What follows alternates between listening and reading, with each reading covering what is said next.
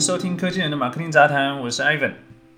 这几天呢，特斯拉突然哦，在美国把这个 MCU 二点零的升级还有安装费用，从本来两千五百块美金直接打六折，降成一千五百块美金。那这背后可能跟上礼拜美国国家安全公路交通安全管理局，就是这个 NHTSA 正式的要求特斯拉召回十五点八万辆老款的 Model S 还有 Model X 有关了。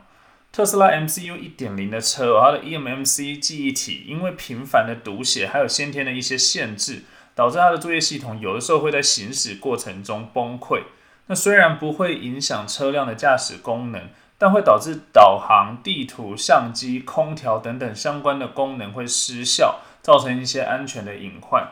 那特斯拉先前针对有问题零件的车主有发过 email 通知。啊，表示说可以到服务中心检查，然后进行快取清除的工作。哦，也有透过一些 OTA 的软体更新去优化防过度读写的相关机制。啊，只是针对很少数不可以修复的车主进行免费的 MCU 更换。那特斯拉甚至因为这个原因哦，把这个新车的 MCU 保护时间缩短。那我自己作为 Model S 老款的车主，我发生过不止五次哦，驾驶到一半在高速公路上电脑整个黑掉，而且重新开机需要超过十分钟以上哦，这 Kimoji 是很不好啊，当然也会不爽。那我也去了维修中心，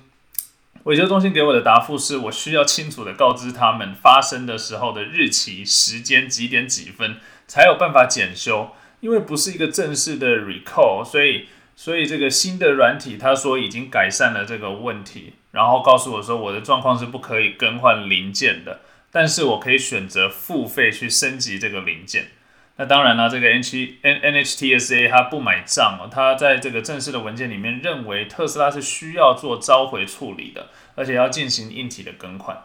那特斯拉针对这个呃安全管理局的这个呃这个看法。哦，它除了突然宣布升级降价以外，目前没有相关的评价，也还没有正式召回。哦，但是根据规定呢，特斯拉必须在一月二十七日之前做出说明。如果他不打算全面召回的话，也必须要有完整的说明。那这相关单位也有权利会根据特斯拉的这个呃呃处理结果，采取法律强制的相关措施。那之后到底会怎么发展呢？我作为车主会跟大家一起关注。那目前除了美国地区啊，把这个更换硬体安装的费用降降到一千五百块美金之外，其他地区还没有跟进啊，所以这个一台三四年的车到底值不值得你花一千五百块美金，大概台币呃四万五五万块这样子的价格去提升车载系统的操作体验啊，然后新增一些新的娱乐功能，到底有没有必要呢？我觉得是见仁见智啊。疫情期间大家车开的很少嘛啊，在美国的话。那打算五六年就换车的我应该是不会换了。当然，如果是免费的话，那我一定换好换满哦。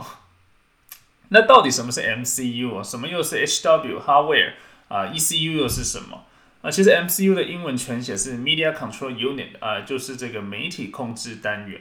那车内呢，包含电子零部件啊，像是空调、车窗、车门、座椅、天窗、娱乐系统等等，都是由 MCU 来控制的。所以它的效能还有可靠性，在今天的汽车啊里面可以说是至关重要的。呃，因为汽车工业已经慢慢进入这个联网、这个智能化的时代，所以车载系统对视觉化、娱乐、联网功能有比较大的需求啊，所以效能提升已经是行业的趋势。那特斯拉里面最有名的就是中控超大触控荧幕，在二零一二年发布的时候就有一个十七寸的荧幕。啊，所以这个背后就是领先同行的设计理念，还有它领先同行的 MCU 哦。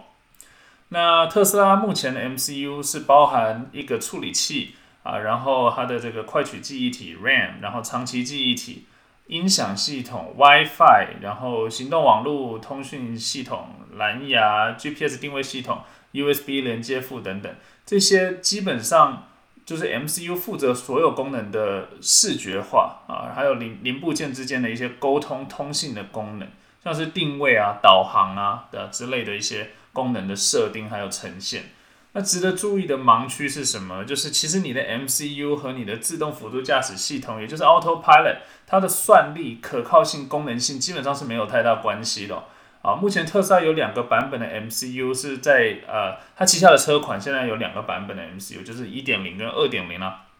那怎么分辨呢？很简单，如果你开的是 Model 3或者是 Model Y 啊，那恭喜你，你车上装的就是最新的 MCU 二点零。那你如果是二零一八年三月以前出产的特斯拉 Model S 或者是 Model X，那你用的就是 MCU 一点零，也就是这次出问题被呃这个召回的这个系统啊。我自己的 Model S 是二零一七年十二月呃初下线的，也就是说呃这个全面升级的三个月前呃下线的，所以就很衰啊，因为三个月后我买车三个月后它就全面换成二点零了。那我的 Model Three Performance 就是二零一八年九月份下线生产下线的，所以我可以很真实的从用户的角度告诉大家，MCU 一点零跟二点零的体验差距真的很大，就好像你拿二零一二年的 iPad 还有二零二零年的 iPad 滑起来的那种落差感一样，开 App 的这个感觉是一样的，所以处理器直接影响效能。那这两个 MCU 的处理器硬体的差异哦。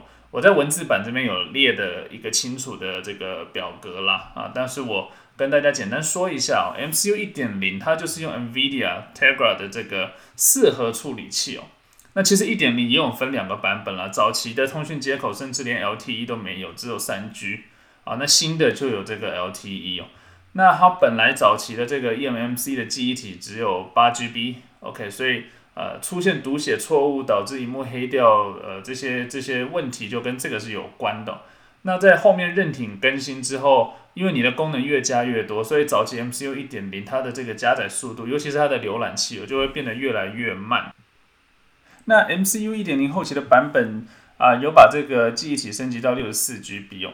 那 MCU 二点零呢，它只是换了它的处理器，变成效能更高的这个 Intel Atom E 八千系列的处理器。然后浏览器直接用的底层就是 Google 的系统，所以它能够做的事情就更多了，包含可以在 YouTube 上面看影片哦，一点零是没有办法的啊。然后它全面的把这个 MMC 从八 GB 升级到六十四 GB 啊，然后 WiFi 支援了五 G 的这个频段，增强了蓝牙天线，然后增强了它的驾驶视觉化的效果跟体验，然后加入了 Tesla Theater 还有 Tesla K 这个。啊，娱乐功能就是可以看 Netflix 啊，然后可以看 YouTube 啊，然后可以玩一些车载的游戏之类的。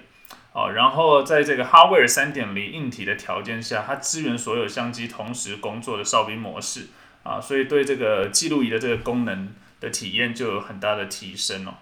那什么是 ECU 呢？ECU 是这个 Electronic Control Unit，你可以理解说它是你车载核心电脑啊，还有的这个运算处理器。它处理的是包含进阶辅助驾驶系统 ADAS 在内的复杂的运算，哦，跟驾驶比较相关的，所以它是分开的。那特斯拉把 ECU 啊加上它一整套的电子零部件，像是雷达、感应器啊、相机等等的，称作 HW Hardware 啊，就是硬体的意思。那过去特斯拉多次升级旗下的 Hardware Package，从最初的 Hardware 零迭代到一点零、二点零、二点五，一直到今天的 Hardware 三点零。那都是为了提升算力，去满足它未来全自动驾驶，还有一些新的 Autopilot 的一些功能啊需要的需求。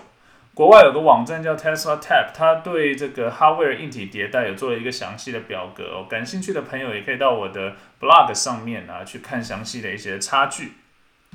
那我们可以看到说，呃，为了满足呃 Full Self Drive 而推出的 Hardware 三点零，有特斯拉自己的自动驾驶计算晶片。啊，所以它的算力、记忆体容量跟读写速度上都是远远超过前面几代的产品。那特斯拉的自动驾驶是采用视觉感测为主，然后雷达为辅，再透过它自己的图像辨识演算法，还有人工智慧，还有神经网络啊来实现的。那这几个前面几期有有稍微讨论到自动驾驶啊，那有兴趣的可以回去听一下。但是很多专家其实是不太赞成 Elon Musk 特斯拉的 CEO。呃，这样子的坚持，就是他坚持不去采用镭射光学雷达 （LiDAR） 啊来做自动驾驶，他们觉得这个呃他的这种做法是不对的。但更多人不知道是特斯拉在视觉感测的领域，其实已经早就把其他对手都遥遥甩在后头。他收集了很多很多的数据，其实已经长达将近十年了。搭配他自己的神经网络，他可以做到的事情，可能是远远超过大家的想象，只是目前还没有完全的释放出来。啊，他们的这个 Full Self Drive 的产品，所以我很期待今年它大范围的推送给车主之后，啊，我可以亲自体验哈，到时候也会拍呃实车的影片跟大家分享。那如果你觉得今天的内容对你有帮助，或你对这相关的内容是感兴趣的话，可以到各大的 Podcast 平台订阅我的节目啊，然后追踪科技人的马克丁杂谈官方 Instagram，这样就不会错过更新啦。那我们今天就聊这样子，下次再见喽，拜拜。